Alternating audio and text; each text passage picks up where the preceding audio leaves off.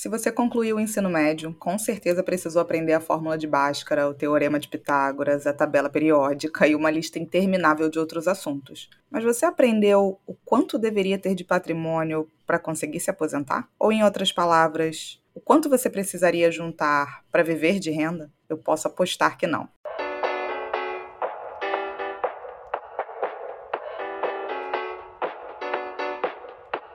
Falar sobre dinheiro é muito mais sobre as nossas escolhas do que sobre matemática. Talvez você deva falar sobre dinheiro, um podcast para quem quer alcançar a independência financeira, feito por uma carioca que já chegou lá e uma paulistana que está no caminho. Eu sou a Vitória Giroto. E eu sou a Carol Frigério. Aqui, falar de dinheiro não é tabu e a gente ama. Bora? Afinal, quanto que eu preciso juntar para viver de renda? Responder essa pergunta pode ser algo extremamente complexo, afinal o futuro é incerto. Por outro lado, também pode ser algo surpreendentemente simples. Basta a gente entender as variáveis que compõem esse cálculo e adotar algumas premissas, porque, como eu disse, o futuro é incerto. E uma regra bastante difundida, assim, para quem já está nessa jornada de independência financeira há muito tempo, é a regra dos 4%. Essa regra, ela é amplamente difundida, tem muito debate em torno dela, é sobre ela que eu quero falar aqui hoje, mas antes de começar nesse assunto, vou falar igual eu falo com meu filho, vamos fazer alguns combinados? Eu preciso fazer alguns combinados aqui com quem está ouvindo, para que a mensagem que eu tenho para trazer hoje ela não seja é, deturpada. Combinado número um. Como eu falei, a regra dos 4% é uma regra de bolso. Por si só, isso significa que ela possui limitações.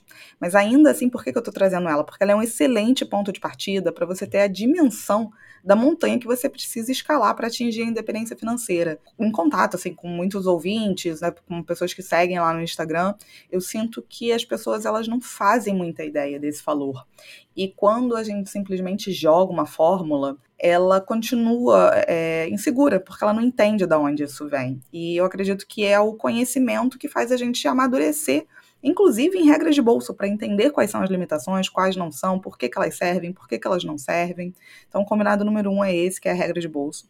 O combinado número dois, eu vou repetir o combinado número um, mas agora por um outro prisma, que é, por ser uma regra de bolso, necessariamente é uma regra mais generalista. A gente sabe que é nos detalhes que mora o diabo. E esses detalhes, eles são particulares de cada um.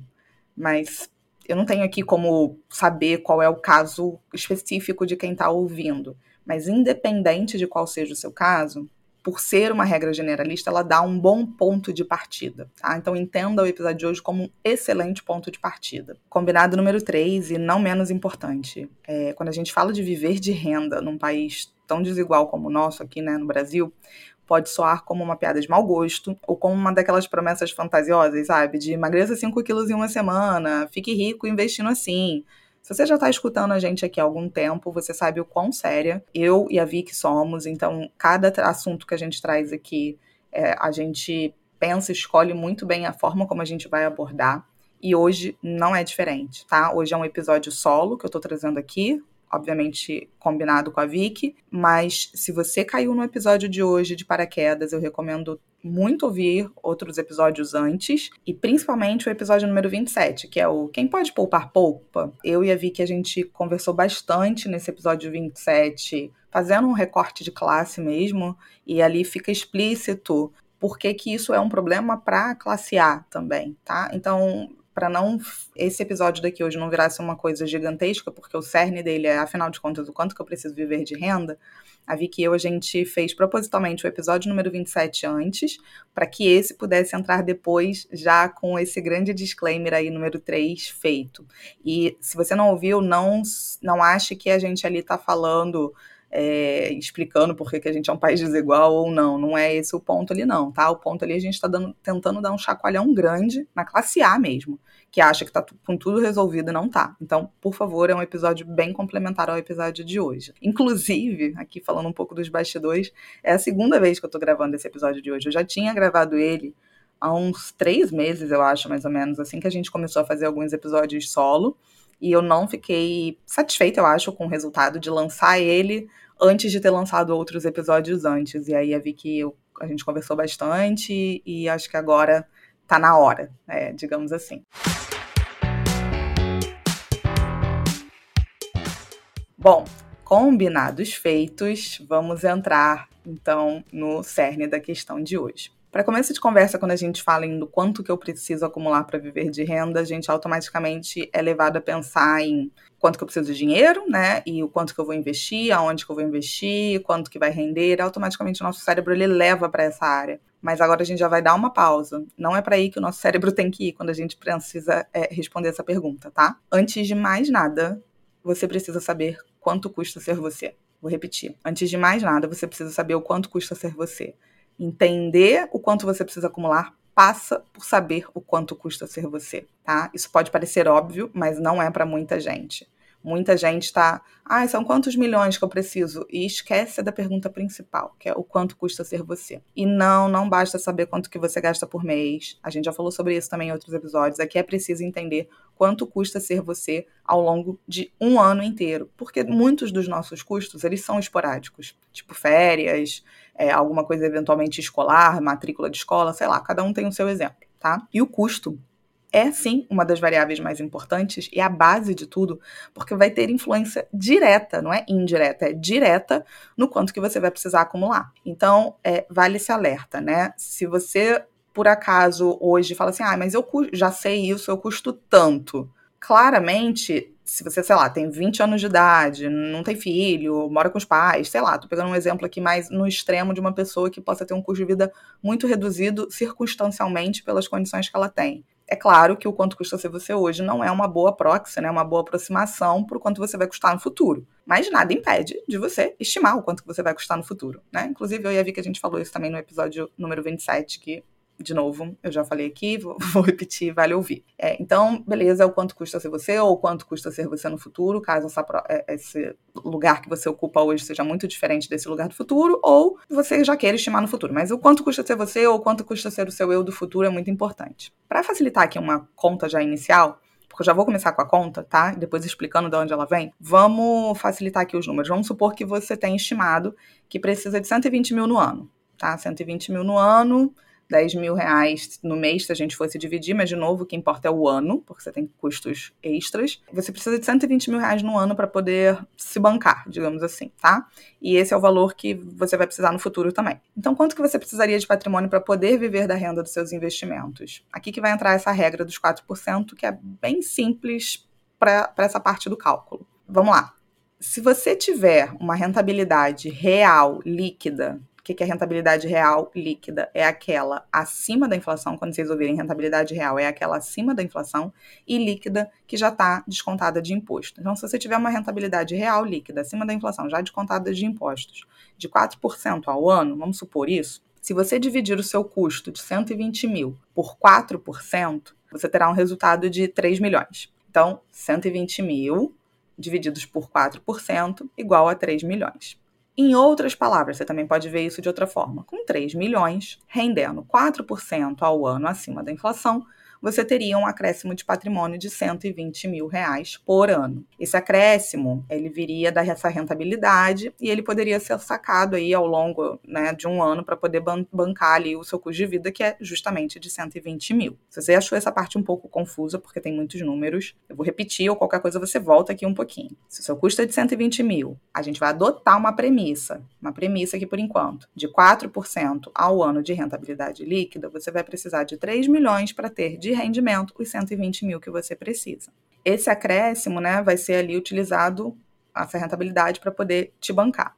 E esses 4% ele vai render no primeiro ano. Aí no segundo ano a gente vai, por enquanto, entender que ele vai render mais 4%, no terceiro mais 4%. Não vai ser assim que vai ser na vida, mas vamos supor que seja. Não importa se isso vai durar um ano, dois anos ou 150 anos. Se todo ano acontecer a mesma coisa, automaticamente você vai ter um acréscimo de 120 mil, vai usar esses 120 mil e o seu patrimônio continua ali nos 3 milhões, tá? Ele vai estar totalmente protegido e intacto, não importa o tempo que vai durar. Mas aí eu sei que automaticamente ao ouvir isso, a pessoa já se pergunta, mas né, e se eu quiser gastar tudo antes de morrer? Também podemos fazer essa conta, pegando todo, tudo esses 3 milhões e adotando aí uma data de morte, né, um alvo dessa morte, e ver o quanto que esse patrimônio vai sustentar até ele zerar.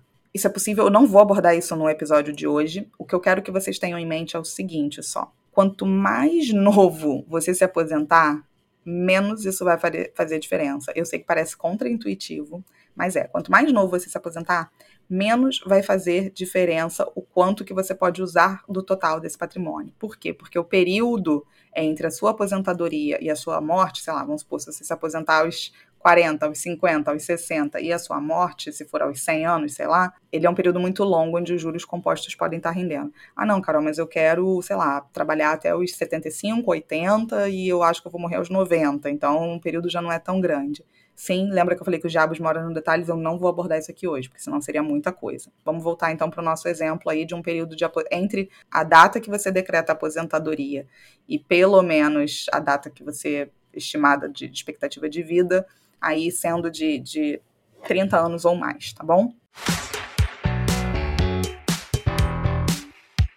Beleza, vamos continuar. Aqui a gente já abordou até aqui algumas variáveis importantes. Então, primeira delas, custo de vida.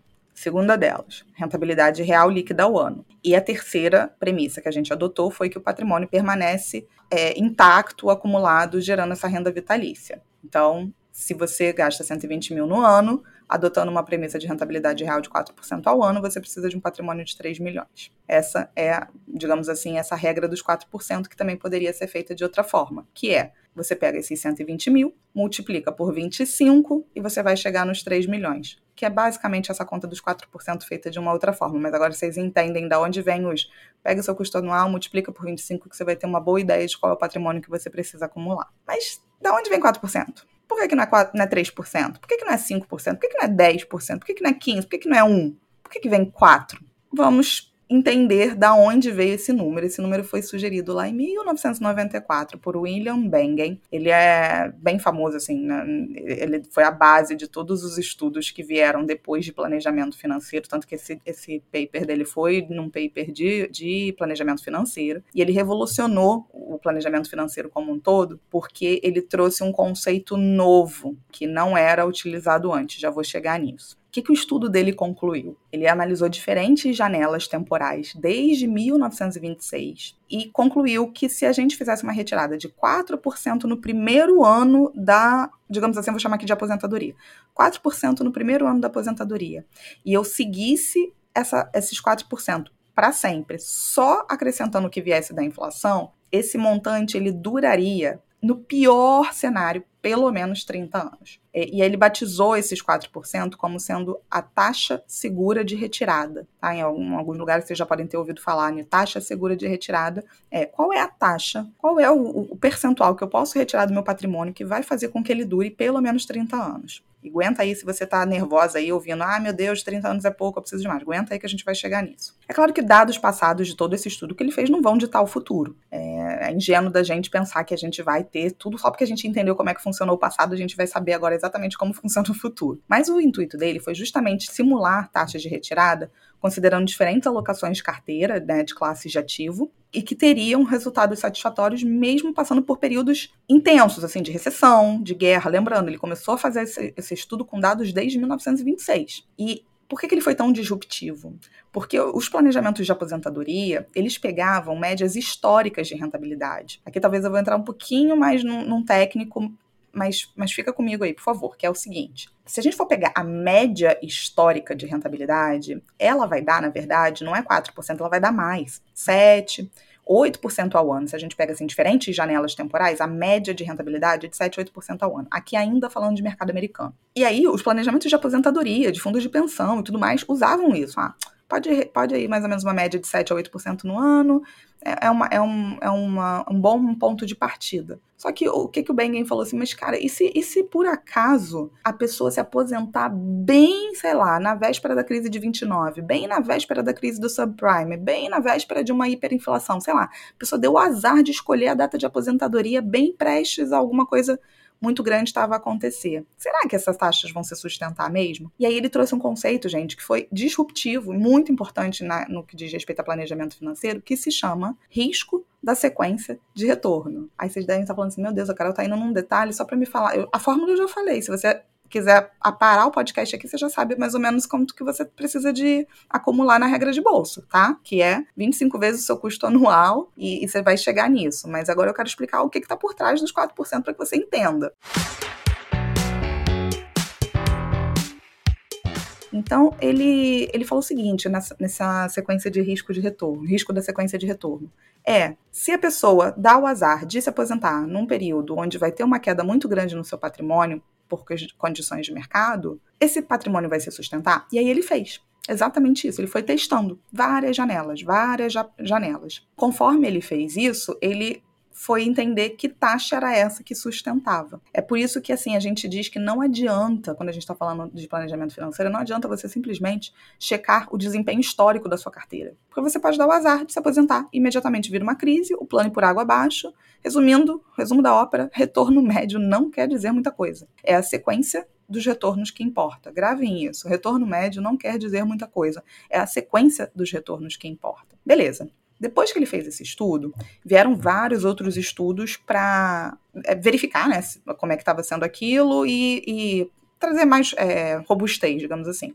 E um deles, um bem famoso também, foi o Trinity Study, se vocês quiserem tacar no Google para poder ver. E aí, beleza. Então, assim, a partir de, desse daí, a taxa média de retorno ela foi deixando cada vez mais de lado e simulando essas aposentadorias hipotéticas em diferentes, é, em diferentes momentos, tá? E aí, era preciso definir, quando eles estavam fazendo esses estudos, o que, que era sucesso. O que, que era sucesso de uma carteira? Como é que eles iam medir se a taxa tinha levado a uma carteira de sucesso ou não? Essa carteira de sucesso, para eles, era uma carteira que permitia com que a usufruição durasse pelo menos 30 anos. De novo, eu sei que as pessoas estão pensando 30 anos é muito pouco, a gente vai chegar nisso, mas tem um porquê deles terem adotado 30 anos. Então, esse cenário de usufruição mínima era de 30 anos, tá? E na época, um dos motivos era até a própria expectativa de vida. Eles estavam adotando até aposentadorias padrões, entre aspas, ali, com um grande, um grande, uma grande folga de 30 anos. Mas não é só por isso, tá? Já dando um spoiler, é porque 30 anos é um período já onde os juros compostos também conseguem agir de tal forma que é aquilo que eu falei, se você vai se você vai usufruir tudo ou se você vai zerar ele, já não começa a fazer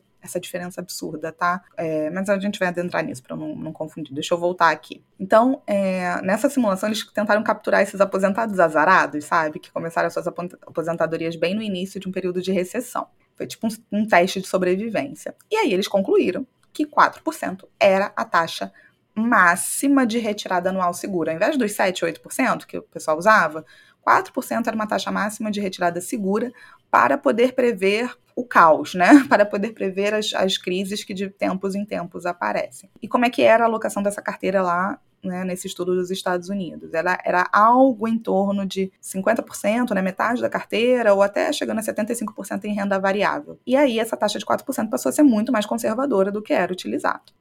Nesse momento você já deve estar se perguntando o seguinte, Carol, olha só, eu moro no Brasil. E esses dados são dos Estados Unidos, né? Até que ponto isso se aplica para nossa realidade? Ou como eu já tinha adiantado, que eu já sei que está passando na cabeça de vocês, mas só é seguro por 30 anos, né? E se eu quiser me aposentar aos 40, eu não estou pretendendo morrer aos 70, e aí, como é que funciona? E outra coisa também, eu não quero ter metade da minha carteira em renda variável, e agora, não funciona para mim? Poxa, tem certeza? Só 4% de rentabilidade? Parece que eu vejo os influencers falando aí em 10% ao ano, que a Selic rende isso, que a Selic rende não sei quanto, que 4% é muito pouco. Bom, se você se fez essas perguntas, tá ótimo, tá? Porque elas são legítimas e eu também me fiz ela lá no início da minha jornada. Mas vamos entrar então em cada uma delas aqui?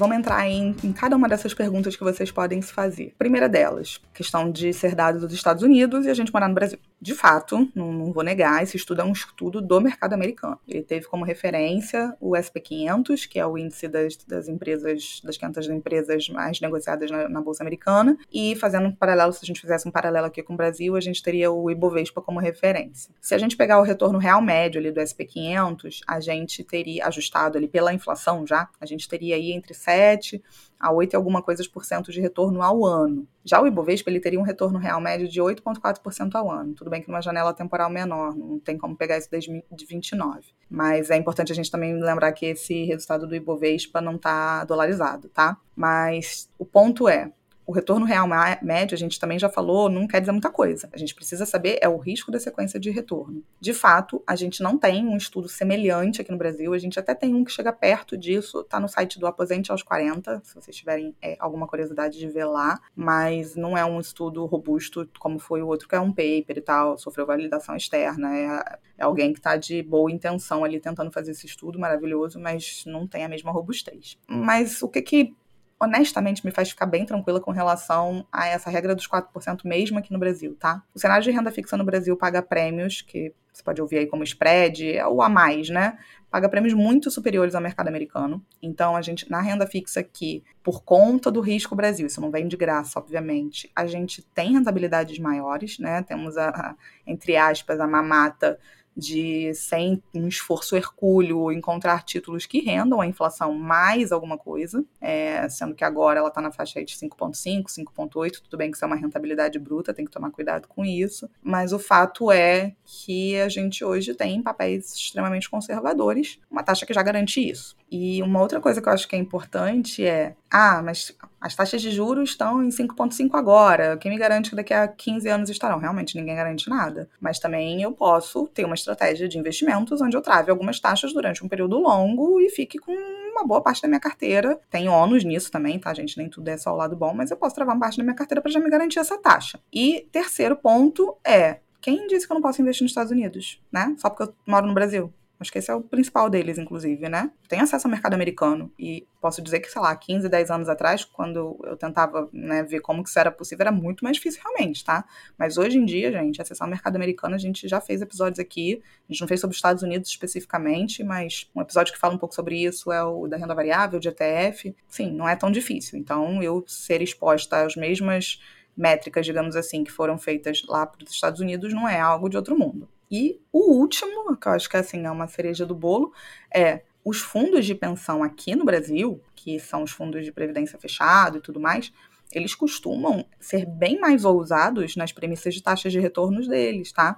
A maioria ali usa 5%, às vezes 5,5%, o que me dá a entender que 4% está relativamente conservador, né? E você está depositando. Eu acho que a maioria das pessoas que está ouvindo aqui nem talvez tenha se atentado a ver qual é a meta atuarial, digamos assim, do, do fundo de previdência fechado que eventualmente tenha. Mas muitas das vezes é mais agressivo do que esses 4%.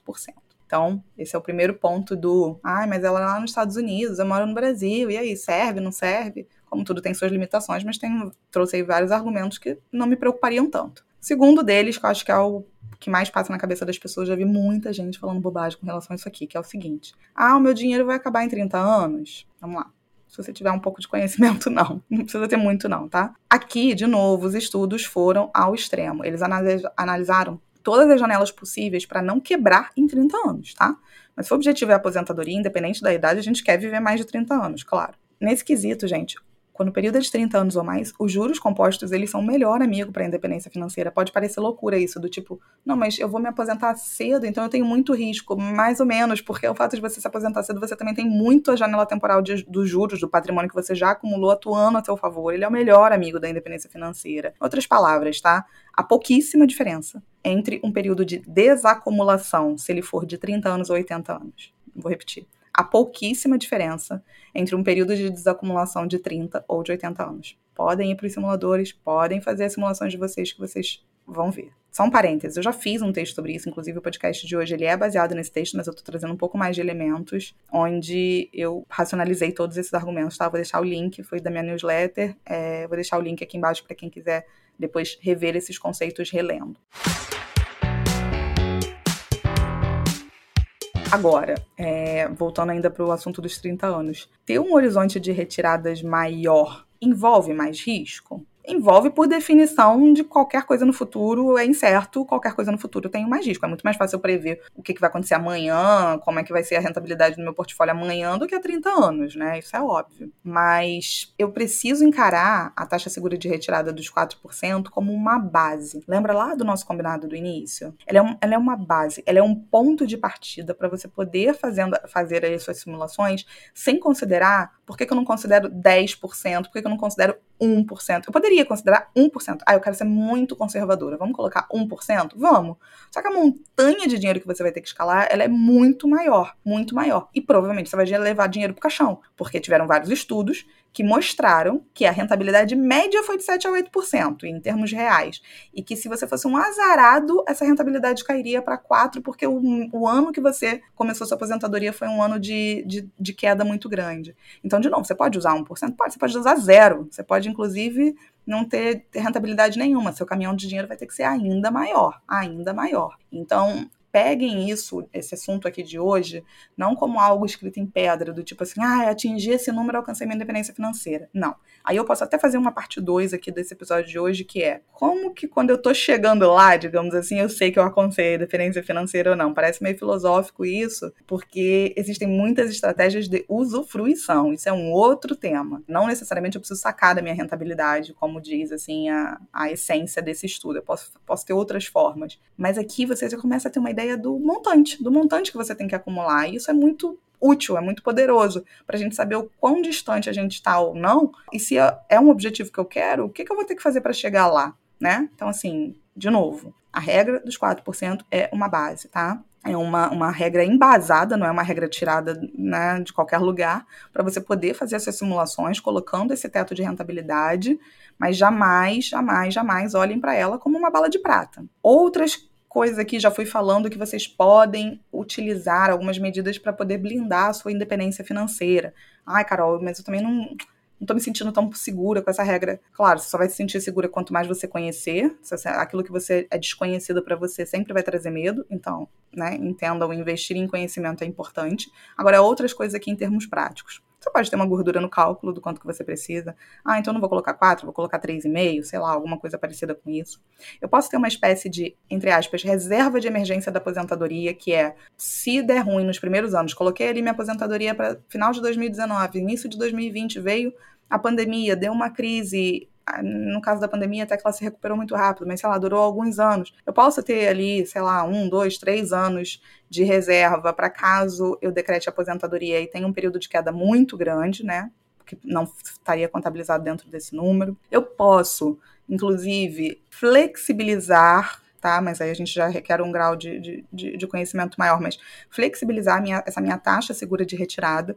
Se vocês quiserem alguém que fala muito sobre isso, é, foi, é o André Rezende, acho que é Rezende sobre o nome dele, do blog Viagem Lenta, ou inclusive o André tem um livro do agora eu esqueci o nome dele, eu já li o livro dele, é do Fire, tá? Mas vocês podem colocar, acho que é Viagem Lenta o nome do livro dele mesmo. De qualquer coisa vocês olhem no blog. Ele, é, ele é adepto disso, de uma taxa de segura de retirada anual, mais flexível, que tem como pano de fundo a regra dos 4%, mas a depender de como está performando sua carteira, você pode ser um pouco mais flexível com relação a isso. Eu não vou me adentrar nisso aqui, porque hoje a ideia era quanto que eu preciso juntar para viver de renda, mas eu gosto, assim, eu, eu, eu, acho um pouco complexo, não é a linha que eu tô seguindo, tá? Depois, de novo, eu faço um episódio mais focado na parte de usufruição, mas eu acho o raciocínio dele bem, bem interessante e ele não é único, tá? Tem várias pessoas no, no movimento FIRE também que usam essa, essa flexibilidade anual, digamos assim. Pode ser que hoje eu tenha falado alguns termos assim que são um pouco mais desconhecidos para vocês e eu tento não fazer isso, mas eventualmente já tá tão enraizado em mim, por isso que eu, tô achando fazer episódio individual bem mais difícil, é porque a gente conversar com a gente mesmo é diferente, né, da gente estar tá conversando com outra pessoa, trocando uma ideia e tal, mas enfim, tem alguns livros é, do movimento FIRE, escritos por pessoas do movimento FIRE, na verdade lá fora tem trocentos livros, que hum, vale a pena, de repente, quem quiser entrar um pouco mais em palavras palavreados, em terminologias. Tem um que tem bastante da filosofia também, que é Quit Like a Millionaire, os autores Christy Shan e Bryce Long, ah, eu não sei como é que pronuncia, gente, mas é Quit Like a Millionaire, eu acho que não tem em português. E um outro Work Less, Live More, também não sei se tem em português, desculpa, mas são, são, são bem interessantes e, ainda que apresentem variações, eles também se baseiam na regra dos 4%. Tem um podcast chamado Choose FI, Choose FI, também em inglês. Lá tem um milhão de episódios, assim, são muitos episódios, isso é só é o chato, porque como eles já fazem episódios desde 2017, já é um arsenal meio complicado para quando você tá entrando. Mas recomendo, tem vários episódios muito legais, tem trocentos ali também que falam sobre a regra dos 4%. Agora, para fechar e trazer de novo, vocês viram, eu comecei o episódio já falando a conta, 25 vezes seu custo anual, tá? Isso dá 4% de, de retorno ao ano, mas passei por isso tudo aqui para vocês entenderem de onde vem e reforçando o que o criador da regra dos 4% sempre ressaltava. Esta é uma referência para os piores cenários. Piores cenários para quem se aposentou justamente em 1968, por exemplo, encarou 14 anos de bear market, que é quando a bolsa americana está caindo, caindo, caindo, caindo, a inflação também estava subindo. Enfim, essa pessoa que encarou 14 anos, né, um ano, 14 anos de pauleira, ela teria sobrevivido com uma retirada de 4%, considerando essas premissas utilizadas no, nos estudos. Então, é para um cenário já de estresse, sabe? A gente tem que tomar cuidado, às vezes a gente vai colocando conservadorismo acima de conservadorismo, acima de conservadorismo, e eu sou uma dessas pessoas, e isso não é atingir o ponto ótimo, sabe? Se você vai colocando conservadorismo acima de conservadorismo, acima de conservadorismo, acima de conservadorismo, daqui a pouco a gente está indo para um outro extremo de um acúmulo exagerado para aquilo que a gente precisa. Também outro tema aí que, é, que dá para falar bastante, inclusive tem um livro bem legal sobre isso também, que é o Die With Zero, mas o ponto central aqui é qual é o tamanho dessa montanha? Depois tem que entrar nos detalhes, a regra dos 4% ela tem suas limitações, eu falei de algumas delas aqui, mas trouxe alguns contrapontos, mas para quem está no início, no meio e até no final da jornada, porque eu duvido que alguém que atinja a independência financeira não olhe para essa regra, qualquer, independente da forma de usufruição, não olhe para essa regra para ver se está ali dentro do, do, do, do, referencial dos 4%, tá? Inclusive, a gente gravou um episódio, deve ser o próximo aí ao ar, ou ou deve ir ao ar em março, com a Rita Pissarra, que se aposentou aos 44. E em algum momento do episódio, assim, ela fala, ah, porque tem essa regra e tal, eu tenho até mais do que essa regra, e não sei o quê. Você veja, ela, ela, é sempre só um balizador, sabe? Ela é um balizador. E ali eu até contrapus com ela, mas não era o foco ali do episódio. Mas ela, ela é um balizador, é importante conhecer. Seguindo aqui, só para fechar mais dois pontos que eu acho interessantes é o estudo ele se baseou numa carteira que tinha renda variável, cerca de metade dela. E aí você pode estar tá ouvindo aí, ah, mas eu não gosto de renda variável, eu não quero renda variável, e agora, e agora? Bom, é, já falei antes, eu acho que renda variável é bem-vinda em qualquer carteira, eu diria, desde que a pessoa tenha estômago para isso, senão não é, é melhor não ter do que ter para ficar passando mal, né? Mas ela é bem-vinda, ela tem a sua função, ela tem um porquê. Mas o fato da gente estar no Brasil, a gente tem aí rendas fixas bem gordinhas que já fazem um trabalho pesado que lá fora, nos Estados Unidos, a gente não tem. A questão é que daí você também, cada escolha uma renúncia, né? Você está adotando que todo o seu patrimônio está no risco Brasil. Então é uma questão de escolha, tá? Entre querer ou não querer ter renda variável. E se você, porventura, ouviu isso tudo e foi para um outro lado, que é ah, entendi, mas achei 4% pouco. Quero colocar mais. Acho 4% pouco. Eu sou um AIS dos investimentos, eu sei tudo. Eu sou acima da média e eu acho 4% pouco. Se a média é 4%, eu sou aqui o alecrim dourado que consegue 5%. Beleza. É, de fato, a gente tem pessoas que vão performar acima da média, são, é como achar agulha em palheiro, mas existem. Sinta-se à vontade, assim, é uma, de novo, um, uma proxy para você chegar num referencial da montanha que você tem que escalar. Aconselho fazer isso? Não aconselho, mas tranquilo. Agora só fica ligado, se você é uma pessoa que está no início ou no meio dos, do seu rumo aí nos investimentos, com certeza, se você já não se deparou, você vai se deparar com cantos da sereia e promessas de rentabilidade de 1% ao, ao mês, e comparando ainda com a Selic, que é a taxa mais tranquila e de fato é, só que todas essas análises não estão considerando a inflação. Então, muito cuidado, gente. 4% ao ano acima da inflação não é pouco. Não é pouco, sabe? Não é nenhum cenário de outro mundo que você né, para você performar, mas não é algo que vem investindo no Tesouro Selic, como muita gente fala, não é, porque ele precisa durar para a inflação. Tudo isso que a gente falou aqui já é considerando a inflação embutida, tá bom? Vamos lá. O intuito desse podcast não foi te tornar um expert na taxa de 4% mas sim mostrar que esse número ele não vem do além, ele é amplamente utilizado em diferentes esferas do planejamento financeiro, como uma base. Ele é a prova de bala? Claro que não. Nada no, no, universo dos investimentos é, desconfie se alguém te falar que é. Mas adicionando ali algumas margens de segurança, tendo domínio das suas finanças, é plenamente possível ter uma independência financeira sólida e longeva. Algo tão importante no mundo atual, onde os sistemas previdenciários públicos são uma bomba relógio. Se você investe em previdência e acha que é isso que também está, sei lá, satisfazendo a sua aposentadoria, você viu que em momento nenhum eu falei aqui de previdência privada. Gente, previdência privada é um veículo. Tudo depende do quanto você está colocando nela e do quanto que ela está rendendo. Então, muito cuidado quando vocês associarem que, ah, já invisto em previdência privada, minha aposentadoria tá tranquila. Sério, será? Como é que tá a rentabilidade dessa previdência? E o que você tá colocando é o suficiente? Sim, essas são as duas perguntas básicas para início de conversa. Nem entrei no mérito do existe algum lugar melhor do que esse, essa previdência privada, eventualmente, para o meu dinheiro? Então, cuidado, tá? Cuidado ao. Ah, não preciso me preocupar com isso porque eu invisto em previdência. Nananina, não. Quando você tem clareza das variáveis que sustentam a sua jornada, o seu caminhar ele fica cada dia mais sólido, cada dia mais sólido. Você não está investindo sem entender para onde você está indo. Uma pessoa que possui, sei lá, 3 milhões de patrimônio e quer viver confortavelmente com 25 mil reais por mês, ela teria que aplicar com uma taxa de retirada de 10% ao ano. Essa, essa estratégia é muito mais arriscada do que uma pessoa que possui 2 milhões e quer viver com 10 mil por mês com uma taxa de retirada de 6%. Sendo que, pelo que a gente viu até aqui, ambas podem ser consideradas arriscadas, porque ambas estão considerando uma taxa de 4%. Ups, uma pequena errata. É porque ambas as situações não estão considerando a taxa de 4%. Então, perceba a importância de entender o que é o suficiente para você começar a pensar em qual é o número, estou a milhas de distância de lá, como é que eu faço para chegar lá? estou chegando lá, eu tenho conhecimento suficiente para usufruir disso aqui, ou hum, já cheguei lá, mas eu nem sei como é que se usufrui. São estágios diferentes, tá?